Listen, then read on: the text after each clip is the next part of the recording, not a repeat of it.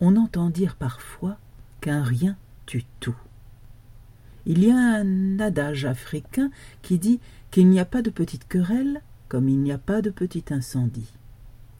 Dès que vous assistez à une querelle, si minime soit-elle, intervenez, séparez les combattants et faites tout pour les réconcilier. Car le feu et la querelle sont les deux seules choses qui, sur cette terre, peuvent mettre au monde des enfants plus colossaux qu'eux-mêmes, un incendie une guerre. Écoutez plutôt. Au temps où les créatures de la terre se comprenaient encore entre elles, un chef de famille aisé vivait dans un petit village au sein d'une contrée fertile. Sa vieille mère était encore auprès de lui. Dans le vaste enclos familial qu'entouraient les cases des différents membres de la maisonnée, plusieurs animaux, parmi lesquels un chien, un coq, un bouc, un bœuf et un cheval, déambulaient en liberté.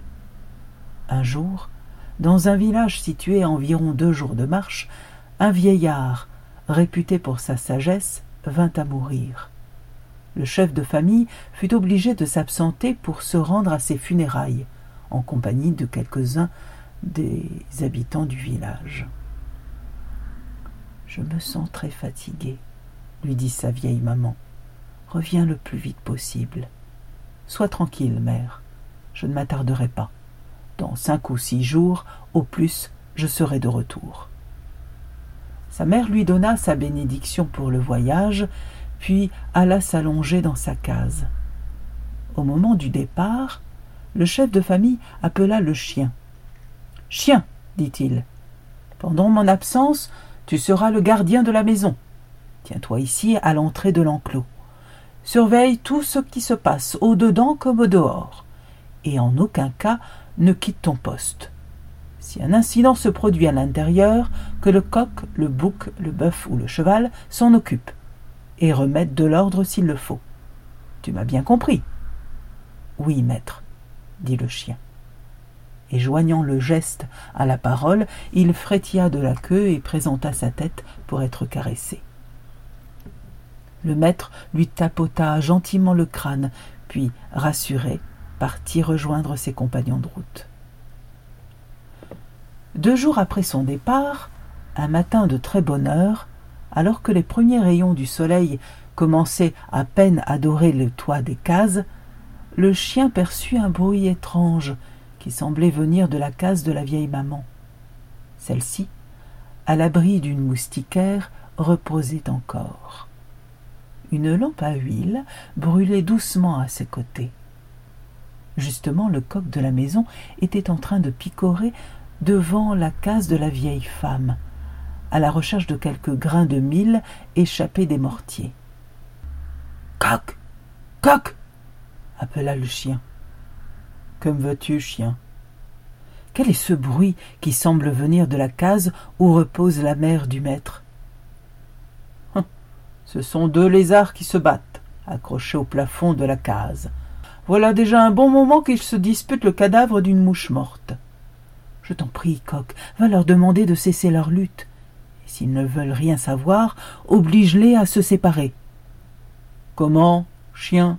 s'indigna le coq, la crête frémissante. Tu me demandes à moi? Roi de la basse-cour, chargé d'annoncer chaque matin l'apparition du soleil, d'aller m'occuper d'une querelle de lézards la mère de notre maître est malade, insista le chien. Le bruit que font les lézards peut l'incommoder, et puis il n'y a pas de petite querelle, comme il n'y a pas de petit incendie. Nul ne sait ce qui peut en résulter. Va donc les séparer toi-même. Je ne peux pas. Le maître m'a ordonné de ne pas bouger de cet endroit. Alors, débrouille-toi. Ce n'est pas mon affaire. D'ailleurs, qui peut se soucier d'une querelle de lézards? Et soulevant les longues plumes de sa queue, le coq recommença à picorer par-ci par-là. Le bouc barbu, comme un patriarche, vint à passer. Bouc Bouc appela le chien. Qu'en tu dit le bouc. Voudrais-tu aller séparer les deux lézards qui se battent dans la case de notre maîtresse? Il n'y a pas de petite querelle. Pour qui me prends-tu? chevrota le bouc. C'est bien à moi que tu t'adresses. Moi, le maître incontesté de toute une maisonnée de chèvres, alors que le coq lui-même n'a pas voulu s'occuper de cette affaire. Si cette bagarre te gêne, pourquoi ne pas t'en occuper toi-même? J'ai reçu l'ordre du maître de ne pas quitter la porte durant toute son absence. Eh bien, reste à ta porte. Laisse-nous en paix et laisse les lézards à leur querelle. Tout ce qui peut leur arriver, c'est de tomber et de se fracasser la tête sur le sol. Ce sera bien fait pour eux. Jamais guerre de lézard n'a nuit à personne. Une querelle de lézard, vraiment. Hein. Et, relevant dédaigneusement sa barbiche, le bouc s'éloigna. Pendant ce temps, les deux lézards continuaient de s'entremêler, de se mordiller, de se donner des coups de patte et de pousser des crachotements furieux. Inquiet, le chien appela le bœuf qui ruminait tranquillement dans un coin de la cour. Bœuf Bœuf Comme veux-tu mugit le bœuf, sans doute dérangé dans quelque rêve agréable. Deux lézards se battent dans la case de notre maîtresse. Voudrais-tu aller les séparer? Aucune querelle n'est petite, et, et nul ne sait ce qui peut en résulter. Une querelle de lézards s'exclaffa le bœuf. Tu veux que moi, le bœuf le plus fort et le plus ancien des animaux de cette maison, je m'occupe d'une querelle de lézards Pas un mot de plus, chien, ou d'un coup de mes cornes effilées je te transperce le ventre. Le chien rabattit ses oreilles et se tut. Les lézards crachotant de plus belle continuaient de se battre furieusement.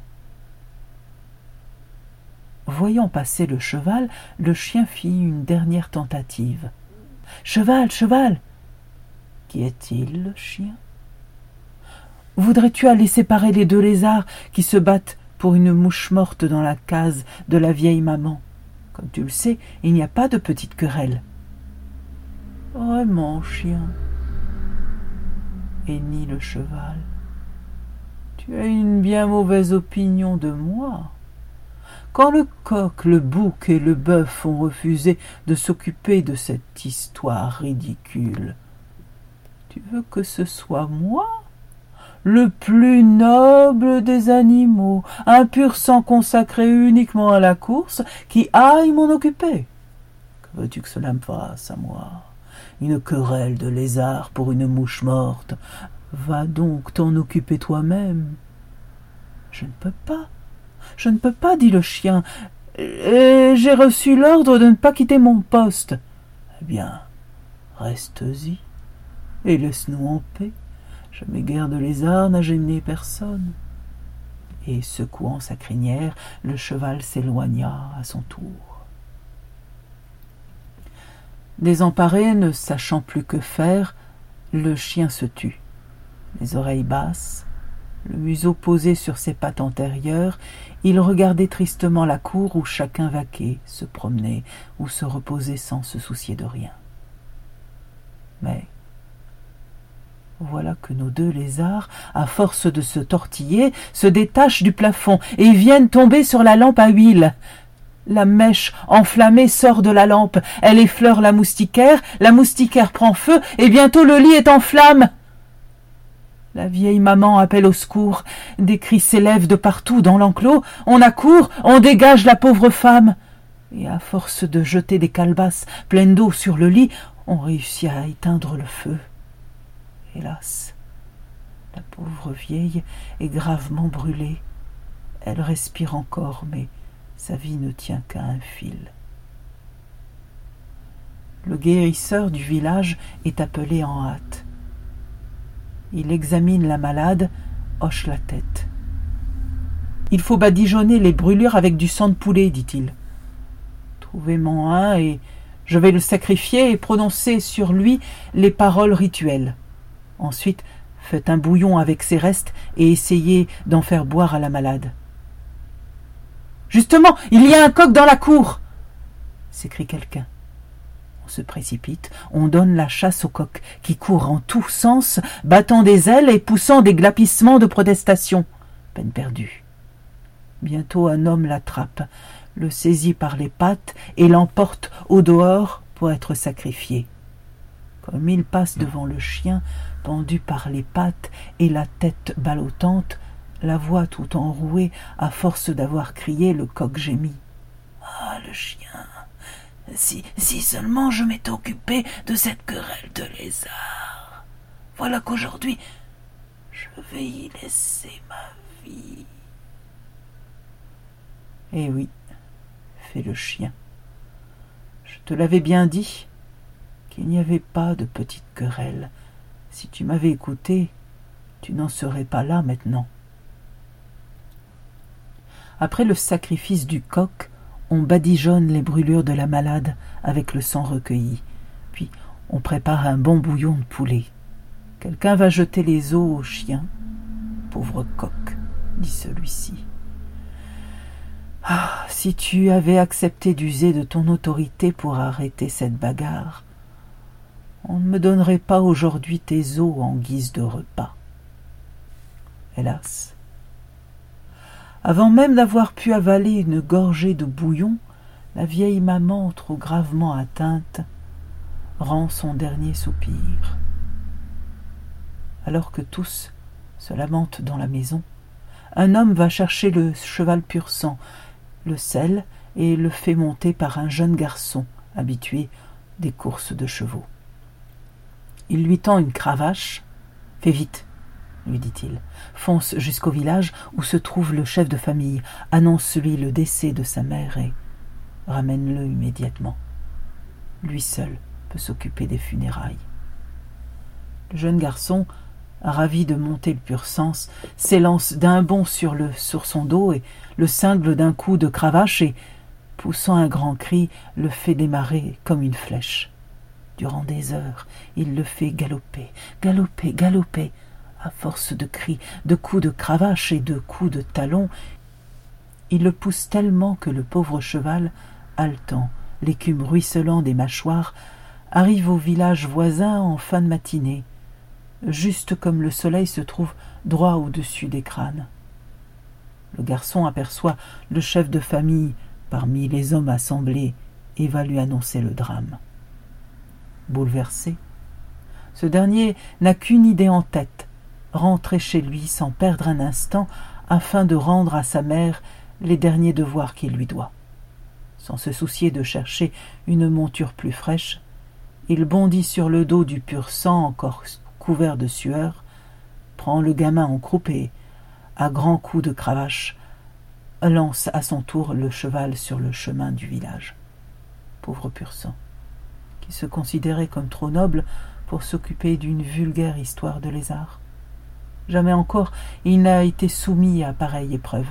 Fouetté, éperonné, une double charge sur le dos, le voilà forcé de refaire au grand galop la longue route qu'il a déjà parcourue le matin avec tant de mal.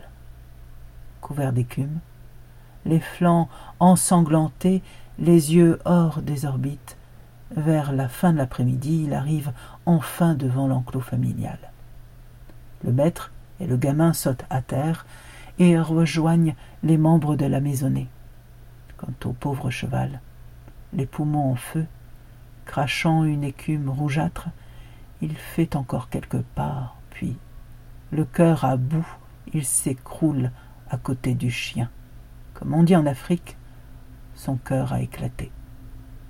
Avant d'expirer, il trouve encore la force de dire dans un dernier souffle Ah, chien, si seulement j'avais écouté ton conseil, je ne laisserais pas ma vie aujourd'hui dans cette querelle de lézards.